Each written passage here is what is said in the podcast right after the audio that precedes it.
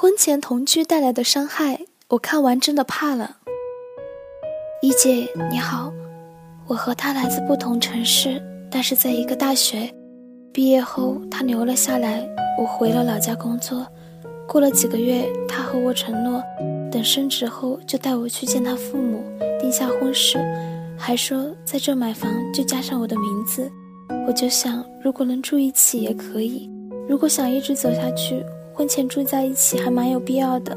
我就答应来找他。但是自从住一起后，我经常和他吵架。原本在一起的时候都没这么多事，后来我怀孕了。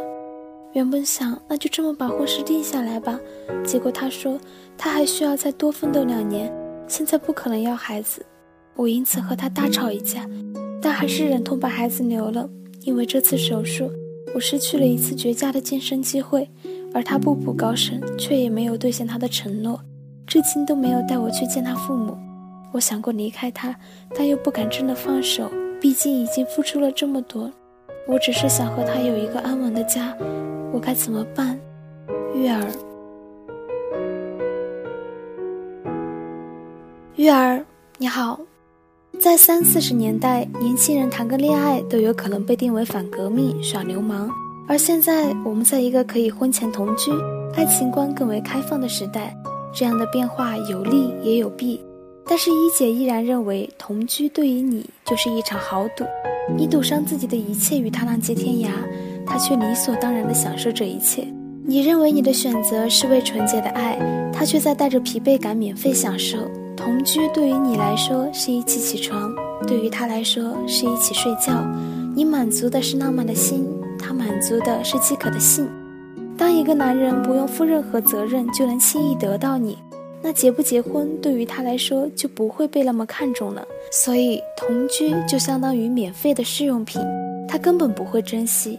你说婚前同居是试婚，不试着住在一起磨合，怎么知道和他能不能过下去？对于有这种想法的男女来说，一姐想说的是，磨合靠的不是婚前同居，不然为什么会出现结婚三四十年的夫妻离婚的情况？难道住在一起这么久还不够他们磨合吗？所以，婚前同居和磨合是没有多大关系的。另外，如果站在女方的立场上，一姐对婚前同居是持保守态度的。虽然这个社会的主流价值观是男女平等。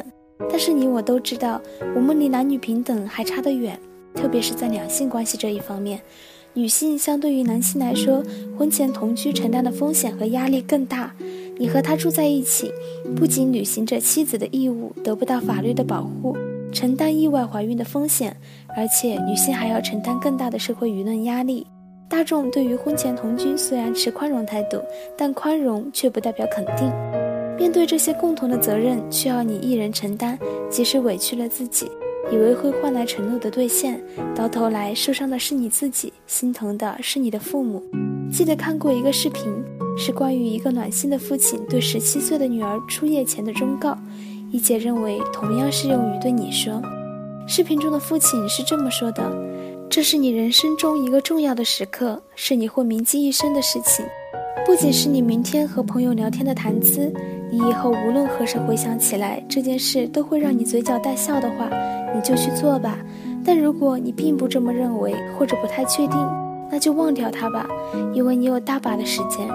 当同居这件事让你备受委屈，为什么还要去做呢？往后的日子还很长，有些事留到婚后再去做吧。